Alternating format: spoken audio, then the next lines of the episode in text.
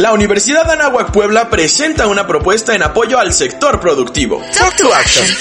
Es un summit para intercambiar puntos de vista a través de pláticas online en donde abordaremos temas sobre la nueva normalidad. Reconversión digital de los negocios. Transformación digital de la nueva realidad. Nuevos servicios y nuevos mercados. Talk to Action.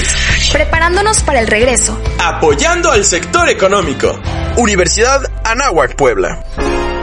Escucharemos la participación del maestro Juscani Alonso en el webinar La nueva perspectiva de la urbanidad, el uso del espacio público. Gracias por la, por la invitación. Me gustó mucho cómo se ha ido estructurando este, este panel, desde empezar con la situación médica, ¿no? entender cuál es, cuál es la naturaleza de, de lo que tenemos enfrente, Después el, análisis histórico que nos hace el, profesor Mustieles, ¿no? de la relación diseño-pandemia y eh, desde su experiencia cómo, cómo se está respondiendo y qué experiencias pasadas están sirviendo para eh, actuar en este momento.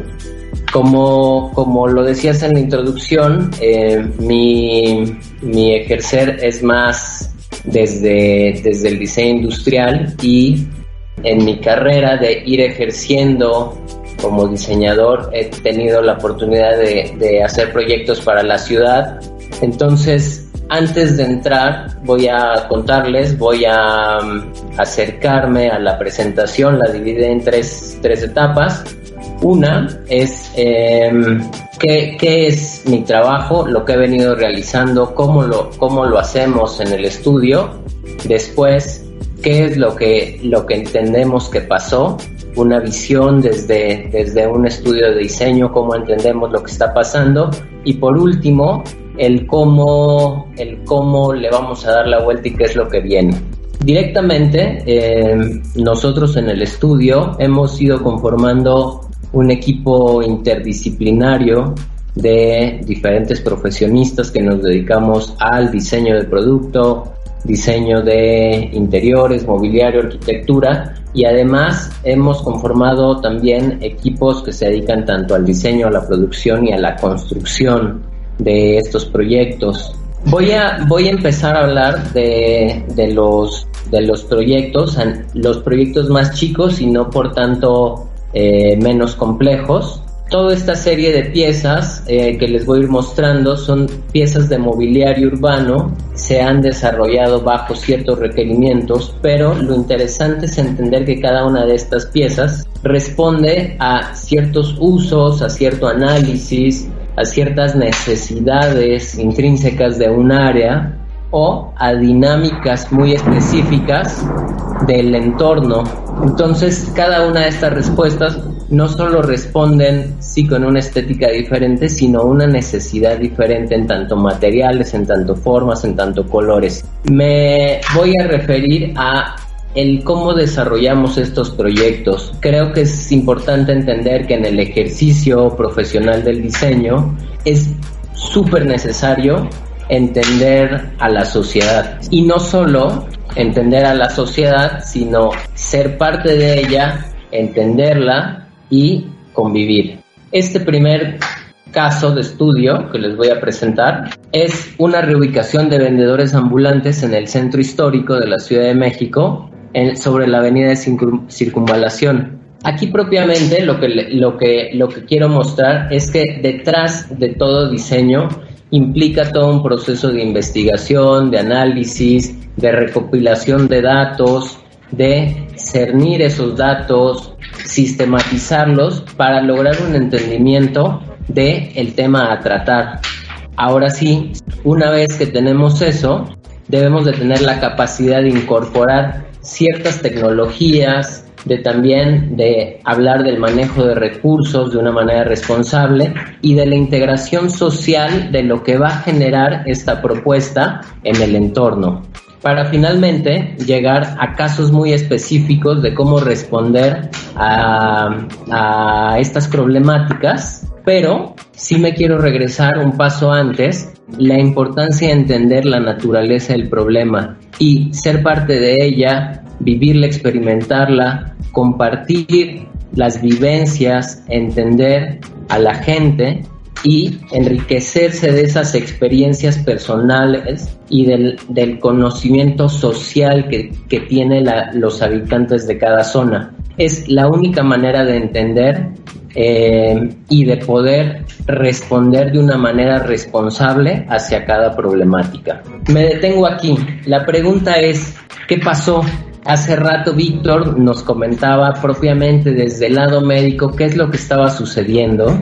Nos compartía un entendimiento desde la salud pública y de pronto lo contrasto con todo lo que nos comenta el doctor Mustieles de todo este, este tren de desarrollo de conceptos de prueba y error, de generación, de transformación de la ciudad que hemos tenido todos estos años y la pregunta es si cada vez que hemos planteado nuevos, nuevas hipótesis de la ciudad, encontramos nuevas soluciones y es un, diría yo, un ecosistema diseñado en el que habitamos. Entonces, ¿qué es lo que nos vino a enseñar el coronavirus? O SARS-CoV-2, nos mostró, y con esto quiero citar al presidente de la ADI, que es la Asociación de, de Diseño Industrial Italiano, Luciano Galimberti, que justo menciona que la pandemia no fue la culpable de la crisis que estamos viviendo, sino fue solamente aquello que la hizo visible.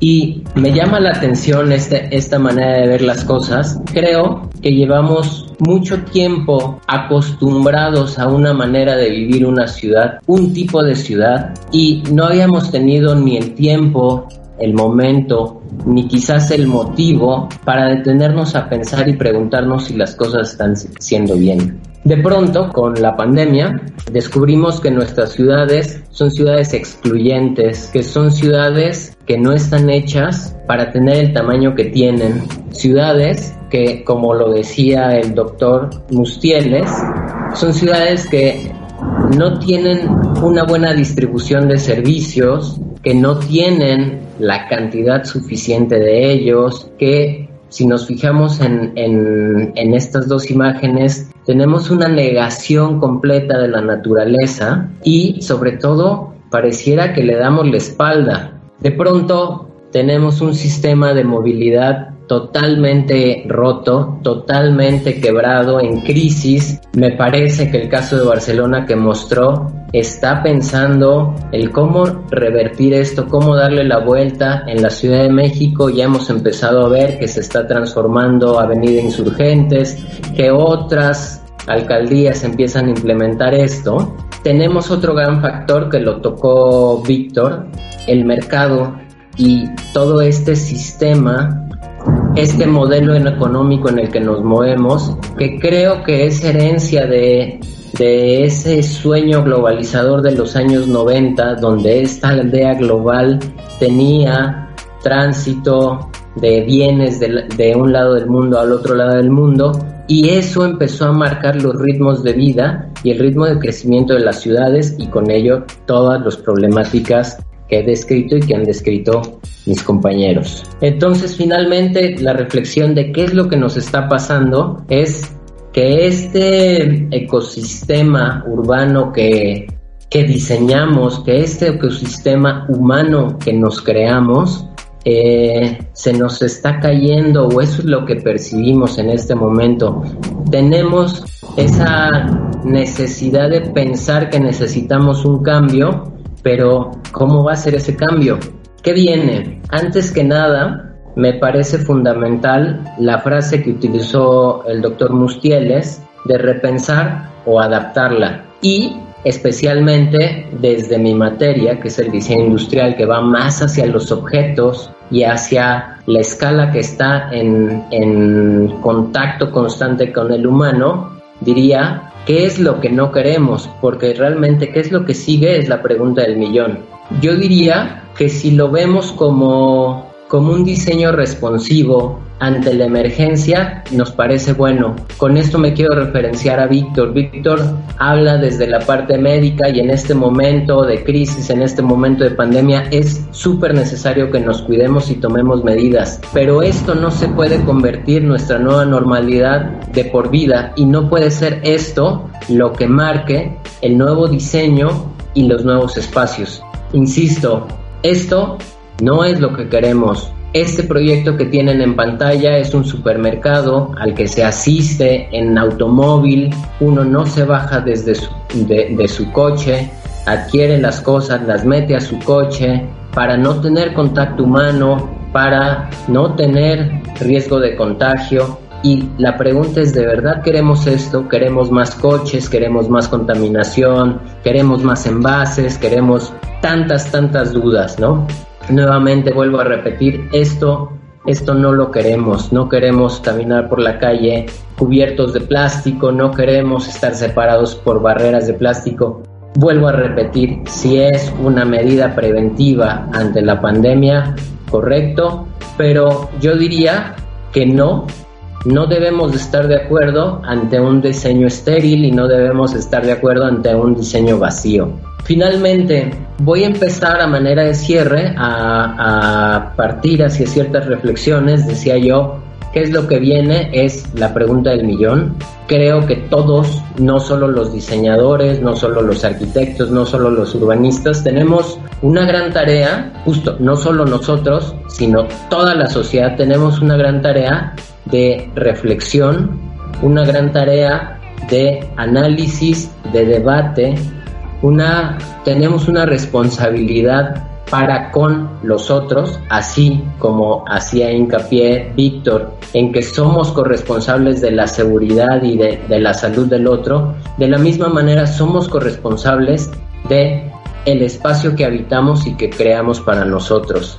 Y toda esta reflexión tiene que servir para la construcción de nuevos entendimientos y para la generación de nuevos conceptos de todo, de hacer la vida, de relacionarnos entre nosotros, de construir ciudad, de hacer comunidad, de generar entornos seguros. Y básicamente diría yo, creo que es momento de volver a lo local. En algún momento, retomo a Mustieles, hace referencia de lo local a lo regional, a lo global. A diferencia de lo que venimos viviendo de lo global hacia nosotros, creo que es necesario reconvertir la mente de todo mundo y entonces pensar que en esta nueva manera de ejercer y de hacer sociedad podemos empezar a generar pequeños cambios que impacten nuestro entorno cercano para entonces irnos, compartir esas experiencias y como vuelvo a, citar a Mustieles, que cada ciudad, que cada barrio, que cada alcaldía, que cada región encuentre sus soluciones. Ya para cerrar, eh, esta medida impulsada a nivel internacional de generar un espacio seguro a nivel personal que me mantenga alejado de las demás personas, Decía yo antes de pasar esta última parte, es necesaria la reflexión, en el análisis y el debate. Este proyecto se llama Personal Square y es de un estudio holandés llamado 212 Fahrenheit. Y básicamente lo que ellos hacen es ante todo este frenesí de la pandemia, durante la pandemia, ellos se, frenan y, se, se, cuestionan la cuestión de hablar de un espacio mínimo de seguridad, de pensar que como persona tengo un espacio mínimo y de pronto lanzan la pregunta de cuál sería mi espacio máximo. El resultado matemático de agarrar los metros totales de Holanda, dividirlos entre la población total del país y eso que está delimitado en el, en el marco amarillo es lo que correspondería en área a una persona. Y entonces podemos decir esta acción lúdica, esta, este impacto urbano, esta activación, ¿de qué me puede servir a mí? Yo diría como diseñadores, tenemos que estar constantemente incómodos y tenemos que estar constantemente buscando nuevas posibilidades de entendimiento para repensar nuestro, nuestro entorno. Decir que ese es el espacio en Holanda, piensen en hacer ese algoritmo en la Ciudad de México o en cualquier metrópolis hiperpoblada del mundo. Seguramente o quizás el espacio es más chico incluso que Susana. Entonces pienso que es necesario que todos los diseñadores, todos los ciudadanos estemos constantemente listos y pensando en no dar nada por sentado para lograr encontrar nuevas soluciones. Y para concluir, me gustaría eh, decir que la, que la cuarentena impulsó la necesidad de rediseñar las relaciones sociales productivas y por lo tanto su entorno. Comenté que creo que ese es nuestro ecosistema el que nos hemos creado, pero el momento en el que estamos creo que nos hace entender que necesitamos repensar las cosas y sobre todo buscar un cambio pensado, razonado y sobre todo con sentido social. Gracias.